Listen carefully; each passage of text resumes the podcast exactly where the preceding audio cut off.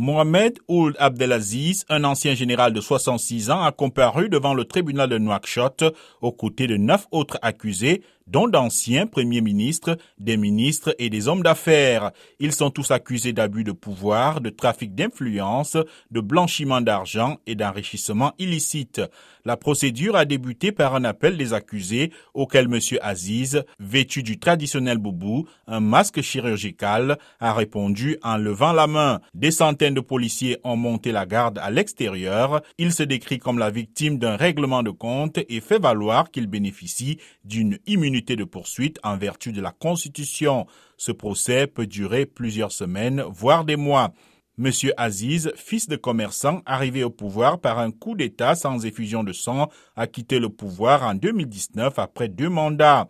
Son ancien bras droit, Mohamed Ould Gazouani, lui a succédé. Monsieur Gazouani, également ancien général, décrivait en décembre 2019 son ancien patron comme son frère et ami.